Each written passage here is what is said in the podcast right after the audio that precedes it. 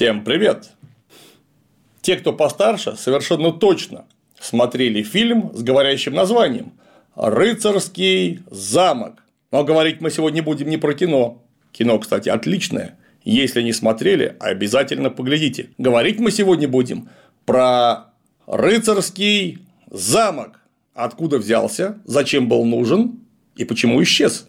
Вот такая постановка вопроса. Казалось бы, ну замок и замок, а что такое замок? Замок – это всего лишь укрепление, в котором, ну, вполне очевидно, люди могут отсидеться, если вдруг что.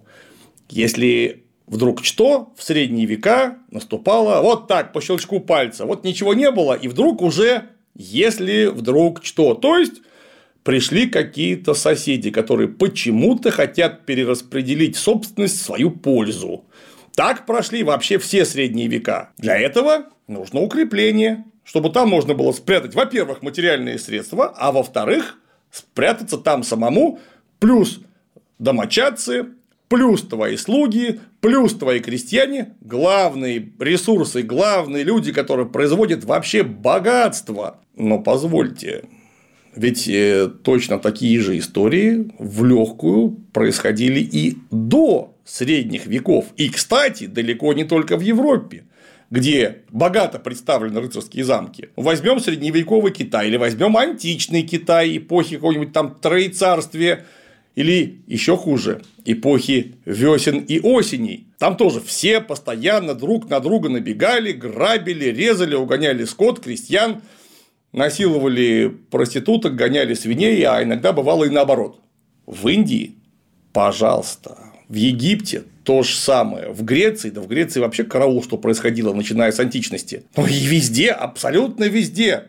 Люди догадывались, ну вот надо то место, которое ты живешь, обнести стеной. Потом бы неплохо вырыть ров, а еще есть прикольная штука башни, с них далеко видно, а если что, можно здорово фланкировать поле боя, и крепости известны вообще везде. То есть нет ни одной человеческой цивилизации, которая не возводила бы укрепленных поселений. А отсюда, собственно, слово город. То есть огороженное поселение. Однако рыцарский замок это нечто другое. Хотя, конечно, рыцарский замок это всегда крепость. Это абсолютно всегда огороженное поселение, иногда очень большое, которое так, на первый взгляд, даже, может быть, от небольшого города и не отличишь. Но вот феномен этот на самом деле довольно уникальный, хотя крепости, как мы уже поняли, феномен далеко не уникальный, а наоборот всеобщий. А вот рыцарский замок – это не город, рыцарский замок – это домик. В первую очередь, это личное жилище. Каким бы странным это ни показалось, но рыцарь, у которого хватает денег, строит себе укрепленную усадьбу. И изначально замок – это она и есть укрепленная усадьба, которая принадлежит одному единственному человеку. Народная мудрость гласит, своей головы нет, чужую не приставишь. В общем-то, это, разумеется, верно, но, как гласит другая народная мудрость, есть нюанс. Когда надо спасать компанию и срочно адаптироваться к новым кризисным реалиям, не грех обратиться за советом к профессионалам, так сказать, взять бизнес-мозги в аренду. Их как раз предоставляет Zinin Business Hub, основанный одним из главных бухгалтеров Рунета. Это универсальный финансовый экономический сервис, помогающий наладить взаимодействие с налоговой, разблокировать счета, перейти на более выгодный налоговый режим и так далее. Услуги Zinin Business Hub стоят недорого, от 5000 рублей в месяц, то есть доступны даже ИП и самому мелкому бизнесу. Некоторым клиентам Zinin Business Hub даже помогает избежать разорения, потому что знает, как легально отсрочить уплату налогов. Ну а взять бизнес-мозги в аренду у Zinin Hub сможет можешь, пройдя по линку под роликом. Кроме того, Зинин делится знаниями в собственной экспертной колонке в Forbes и личном телеграм-канале. Ссылки там же в описании. Если мы посмотрим на Римскую империю, то мы вообще не увидим такого феномена, как рыцарский замок. И вообще как замок. То есть, денег там у людей было столько, что вообще словами не описать. Такие богатые люди начали появляться в Западной Европе в средние века, наверное, только века с 14 ну и по большому счету в 15 и в 16 Римляне были невероятно богаты, однако даже у богатейших из них не возникало идеи обнести свою виллу, в которой, кстати, хранится масса материальных ценностей, а, каким-то подобием серьезного укрепления. И так продолжалось вплоть до излета истории Римской империи, когда вдруг вот эти вот личные крепости стали появляться почти везде. И чем ближе к границе, тем больше появляется подобного рода крепостей. Но потом Римская империя пала, и богатых людей резко стало меньше, а те, которые были богаты, были сильно беднее, э, чем э, богачи и олигархи в Римской империи. Однако обедневшие люди, ну, все равно из аристократии, озаботились тем, чтобы ограждать себя от внешнего мира хоть какой-то оградкой. Ну и, конечно, оградки эти в раннем средневековье чаще всего были очень смешные. Потому что первые рыцарские замки – это, по большому счету, холм, обнесенный чаще всего деревянной стеной, очень часто просто в виде чистокола, от которого в археологическом слое не остается теперь ничего, кроме засыпанных дырок в земле, по которым, собственно, и вскрывается наличие внешнего обвода стен. За стеной, вот этой вот примитивной стеной, находились какие-то хозяйственные жилые постройки, какие-то избы, полуземлянки, склады, над которыми господствовала одна единственная башня, которая во французской традиции стала называться донжон. И вот, собственно, и все. Причем, если мы возьмем всю протяженность средневековья, как в хронологии, так и на местности, потому что Европа вообще-то дьявольски большая, то мы вдруг обнаружим, что подобный примитивный замок жил очень долго и был распространен невероятно широко, гораздо больше и гораздо шире, чем куда более развитые и впечатляющие замки развитого и тем более позднего средневековья. А почему? Да ровно потому, что он дешевый. Потому что подобный замок с деревянным донжоном и с деревянной примитивной стеной могли построить окрестные крестьяне. Можно было просто напрячь как следует и, допустим, на два месяца, используя заранее накопленное продовольствие, освободить их от барщиной обязанности, то есть обязанности трудиться на тебя, дорогой феодал. И вот за эти два месяца нарубят дерево, потому что дерева в Европе после исчезновения Римской империи вдруг снова стало много, дерево это высушат, ну и на следующий год, когда дерево будет хорошенько просушено, в заранее накопанные валы за заранее откопанным рвом наколотят чистокол, построят гигантскую четырехэтажную избу, которую ты назовешь донжоном, и все сразу заколосится. Почему? А потому что твои оппоненты, например, скандинавские викинги, или несколько раньше дикие кавычках, конечно, авары и степей, или дикие, опять же, в кавычках, конечно, венгры и степей, просто не имеют развитых средств к штурму, но они максимум могут лестницу сколотить, ну тогда не будь дурак, встань на боевую галерею и встречай их меткими выстрелами из луков и ударами топоров и дубин, когда они полезут через стену, потому что даже самый дикий кочевник оказавшись на лесенке, представляет из себя очень хорошую мишень. Даже для необученного крестьянина, который просто умеет обмолачивать зерно. Вот он дубину возьмет и по этой высоко обученной дикой э, венгерской голове в отличном таком сфероконическом шлеме он как треснет, и, скорее всего, это будет окончательный диагноз. Второго раза не понадобится. Конечно, замки можно было брать, можно было их, самое главное, обложить в осаду, когда кончится еда, вы сами выйдете, можно было, учитывая, что они в основном были деревянными, поджечь стену, тоже вариант. Однако, в общем и целом, вот по соотношению цена-качество такого рода замок выступал, во-первых, какой-никакой защитой, лучше какая-то защита, чем никакой, а во-вторых, был абсолютно доступен любому феодалу, который жил натуральным собственным хозяйством, которое, как в подводной лодке, имело внутри себя абсолютно все. Тут же тебе производили хлеб, Тут же у тебя паслись коровки, которые производили молоко, а потом из них можно было добыть шкур, копыт и рогов, из которых тоже потом сделать что-нибудь полезное. Тут же у тебя из окрестного оврага добывали глину, из каковой делали посуду, тут же из местной конопли или посеянного льна тебе шили одежду. Тут же паслись овечки, из которых, например, можно было пошить хорошую шерстяную одежду. Ну а ты на охоте в свободное от феодальной опасной работы время добывал себе некую прибавку к рациону или какие-нибудь красивые шкуры, например, понтовую лисью или замечательно красивую и очень вонючую волчью. Вот ты весь такой замечательный, и у тебя есть все свое. И это главный принцип феодализма, с которым потом в позднее средневековье страшно намучились короли. вообще все. Главный принцип феодализма – жить своим. Ты король? Поздравляю, товарищ король. Ты тоже феодал, такой же, как я, ну только побольше. Поэтому будь добр, живи своим. У меня три деревеньки, а у тебя 33 города и 500 деревенек. Вот все, что ты с них получаешь, тем и пользуйся. А с налогами со своими ко мне, пожалуйста, не суйся. Поэтому регулярное собирание налогов очень долго было практически невозможным делом. За редчайшим исключением, например, английского острова. Просто потому, что это остров, и с него, опять же, как с подводной лодки, никуда не денешься. И то потом Иоанн Безземельный все это пролюбил. И даже в Англии стало невозможно собирать на некоторое время регулярные налоги. И вот точно так же, по принципу жить своим, феодал мог жить своим укрепленным домом, который построят тебе твои подчиненные. Но шло время, и прекрасная эпоха раннего средневековья стремительно шла на нет.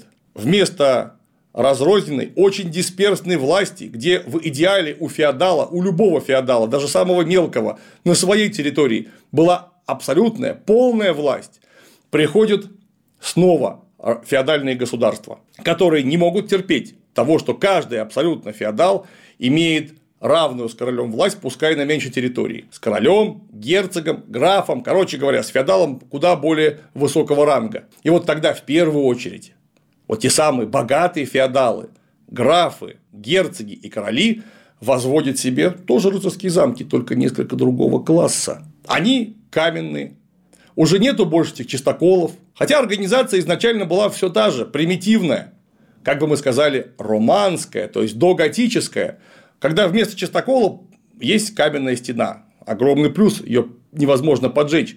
И вместо деревянного стоит каменный донжон. Но это все та же абсолютно нормальная примитивная конструкция, которая, однако, из-за того, что происходит постоянная концентрация богатств, ну просто потому что богатый феодал, как это ни странно, например, граф, пускай не очень богат по римским меркам, но он кратно богаче всех своих рядовых рыцарей, он начинает постепенно концентрировать в своих руках все больше и больше средства, а значит, может потратить все большие средства на собственную оборону. И замок приобретает некоторые новые черты. Вместо одной башни посередине возникает несколько башен, которые монтируются в обвод стен, таким образом сообщая куда большую устойчивость всей оборонительной линии. То есть прорыв противника на один сегмент стены не значит захвата всей стены, просто потому что она с двух сторон ограничена башнями. Кроме того, башнями можно ограничить самое уязвимое место любого укрепления – ворота, создав воротные башни, таким образом максимально усложнив подход неприятеля к ним фланкирующим огнем и получив чисто пространственную возможность создания вот того самого коридора смерти, когда есть не одни ворота, а двое ворот. Вот ты в одни ворота зашел, их за тобой закрыли, а те ворота, которые перед тобой, еще не открыли. И тут вас начинают поливать сверху кипящим дерьмом. Ну вот вы все сварились, ну, дальше можно снова запускать. Кроме того, развитие металлургии и появление все большего количества средств, ну, давайте скажем по-простому, денег у высшей аристократии позволили сделать ворота чрезвычайно сложной конструкцией, а именно сделать целиком стальные опускные и подъемные решетки, чего раньше было сделать решительно невозможно, просто потому что железо стоило столько, что потратить так тонны полторы хорошо выделанной кованой стали на ворота делом было совершенно невообразимым и даже более того глупым, потому что эту сталь можно было пустить на что-нибудь еще более полезное. А теперь нет, теперь, пожалуйста, опускная решетка, которая подпирает ворота, и более того, который подведен подъемный мост. Просто потому, что ров достигает такой ширины, что если в него запустить, и даже если не запускать в него воду, перебираться через него можно только, естественно, по мосту. А развитие технологий позволяет при помощи элементарных противовесов и блоков этот мост, если что, поднять, еще более усилив ворота. И вот уже мы имеем не просто обвод стен, а обвод стен с башнями, со сложно устроенным входом и, конечно же, все еще обязательным донжоном, который господствует не только над местностью, но и над собственными стенами. Простреливая их сверху и простреливая пространство за стеной, так что если противник перебрался все-таки какой-то ограниченной группой через стены, их можно встретить, как полагается. И в конце концов, если стены пали, можно отсидеться, как в последней цитадели в Донжоне. Таким образом, мы имеем рыцарский замок конца XI, XII и начала XIII века – за каковое время происходит еще большее накопление вот того самого феодального, давайте возьмем в кавычки слово капитала. И феодальные государства, которые усиляют вертикаль власти, распространяются на сопредельные территории еще больше, требуют диктовать свою волю, диктовать свою власть. И тогда мы видим, как начинают строиться уже не рыцарские замки, хотя, конечно, все равно рыцарские, а замки государственные, которые построены за счет верховного феодала данной территории, например, короля. Ярчайшими примерами являются валийские замки короля Эдуарда I, которые стоили таких астрономических денег, что даже королевская казна не могла их достроить во время жизни одного короля до конца. Ярчайший маркер – это замок Карнарвон в Уэльсе – если взять человека часы и деньги, которые стоил примитивный ранний средневековый замок и замок Карнарвон, так вот замок Карнарвон стоил примерно тысячи раннесредневековых замков. Неудивительно, что даже великий Эдуард I не смог достроить это каменное чудовище, но даже в недостроенном виде оно оказалось совершенно неприступным для местных валийцев, которые не очень радовались вторжению сосинахов, то есть английских завоевателей. Точно такая же история была вот примерно здесь, где я записываю этот ролик, в Большой Прибалтике, куда вторглись немецкие рыцарские ордена. В первую очередь, конечно, Тевтонский орден, который, хотя и казался чудовищно могущественным, а уж какие у нас про него легенды-то со школьной скамьи рассказывают, это все равно была довольно ничтожная горстка людей, где да, наверное, по всей Европе, если набиралось 500-600 рыцарей, то это очень много. Когда я говорю по всей Европе, я и имею в виду всю Европу, потому что рыцарские ордена, как правило, имели командории буквально в каждой стране, где собирали донаты, вот как мы с вами, кстати, если что, засылайте. Я не Тевтонский орден, но все равно не побрезгую.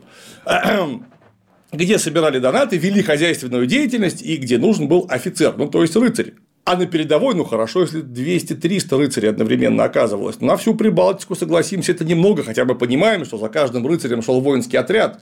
И рыцари-то бывали очень сильно разные по своему достатку.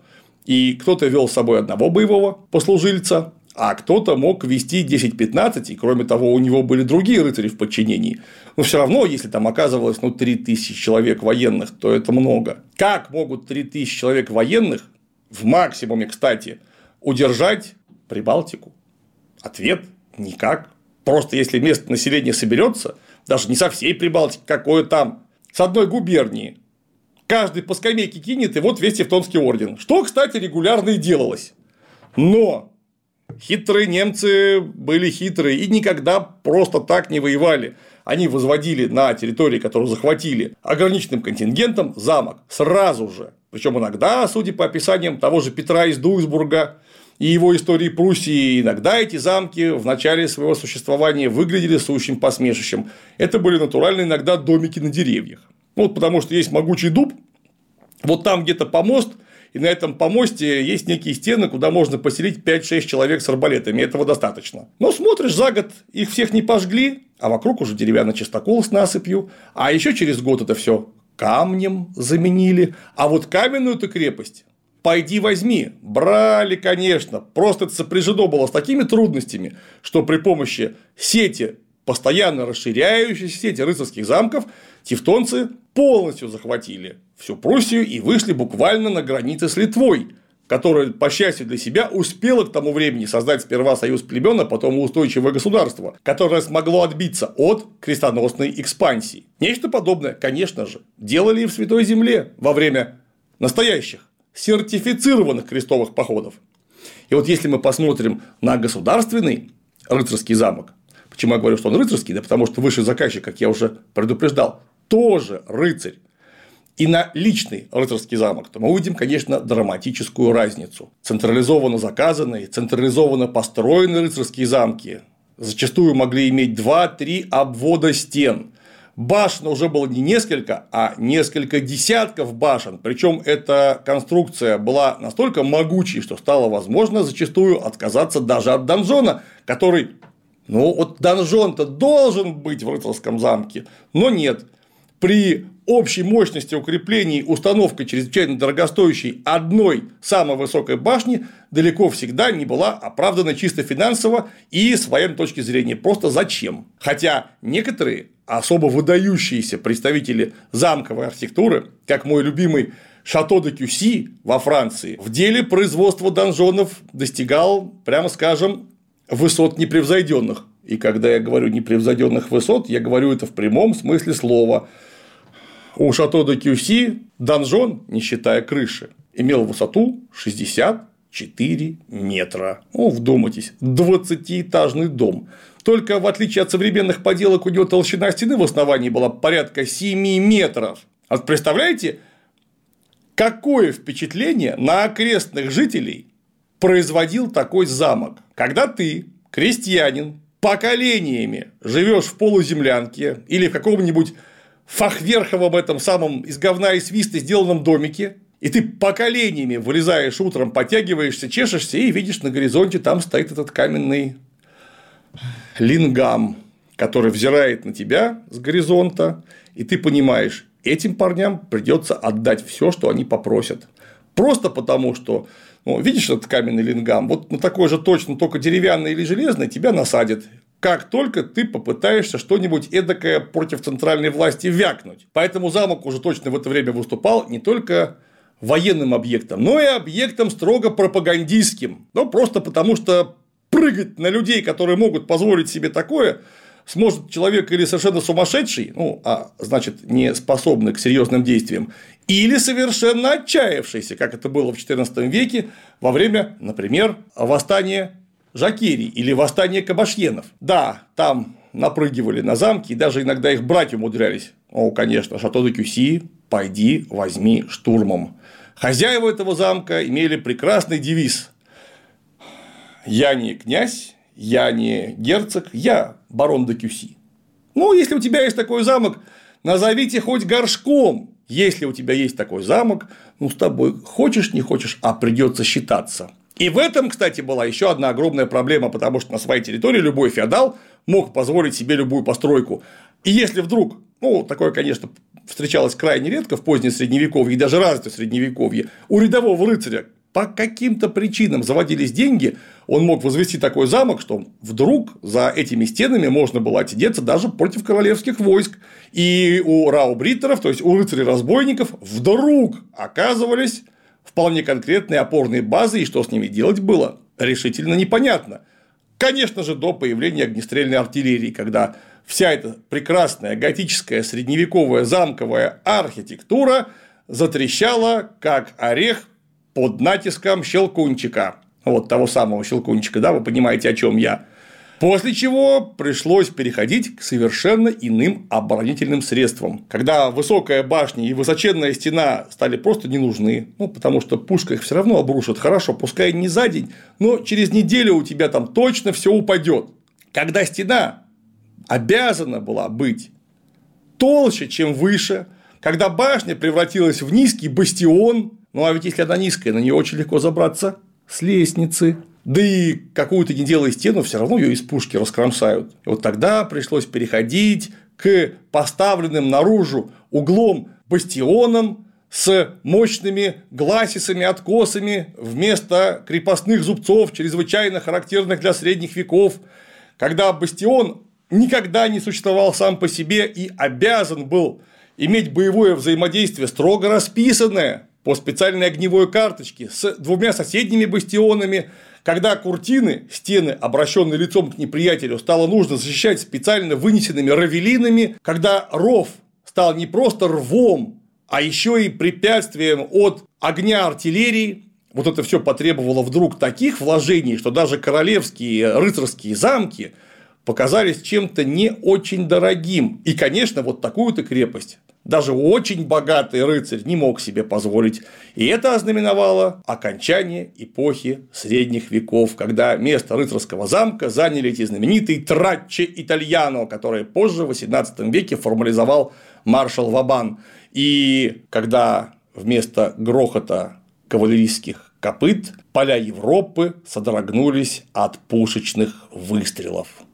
Ну а прежде чем закончим, нужно сказать, что рыцарский замок – это, конечно, в первую очередь западноевропейский феномен, но известен он далеко не в Западной Европе, хотя вроде бы рыцарей, кроме как в Западной Европе, нигде и не было. Если мы посмотрим на братский Узбекистан, то там, например, существовала цивилизация Согда или Сагдианы, где основой жизни были вот те самые местные феодалы, которые строили себе нормальные феодальные крепости, которые, в общем-то, функционально от рыцарского замка очень мало отличаются. Собирали великолепно снаряженные дружины, сами покупали себе лучшее снаряжение, которое можно было позволить себе, формировали вот ту самую тяжелую копейную конницу и решали мелкие проблемы друг с другом или угнетали местных крестьян так, как могли, до тех пор, пока не пришли арабы, которые были гораздо хуже вооружены, возможно, каждый из арабов хуже воевал, но их было очень много. И тут-то рыцарские замки Согда окончились. Поэтому рыцарский замок – это не только западноевропейский феномен, это феномен феодализма, существующего в особых обособленных условиях. Это мы запомним. И на этом мы сегодня закончим. Ну а если вы захотите послушать о том, как возникли, как функционировали и как в конце концов исчезли вот те самые Траче Итальяно, звездообразные крепости бастиона равелинного типа, вы дайте знать в комменты. Если комментов а, будет много, мы обязательно заснимем ролик соответствующего содержания. На сегодня все. Оставайтесь с нами. Будем следить за развитием европейской фортификации.